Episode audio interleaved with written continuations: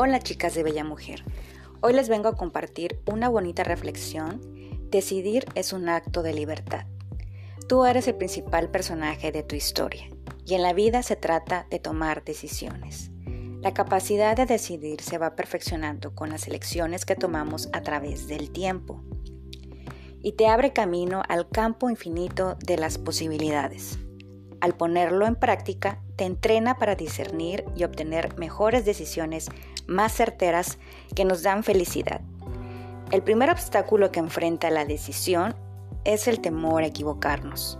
Quedamos sujetos a la indecisión, eligiendo permanecer en el mismo lugar y perdiendo la seguridad de hacerte cargo de tu vida. Recuerda que cualquier elección va ligado a la posibilidad del error. Cuando nos negamos al fracaso y superar el miedo a tropezar, también renunciamos a la probabilidad de éxito y victoria.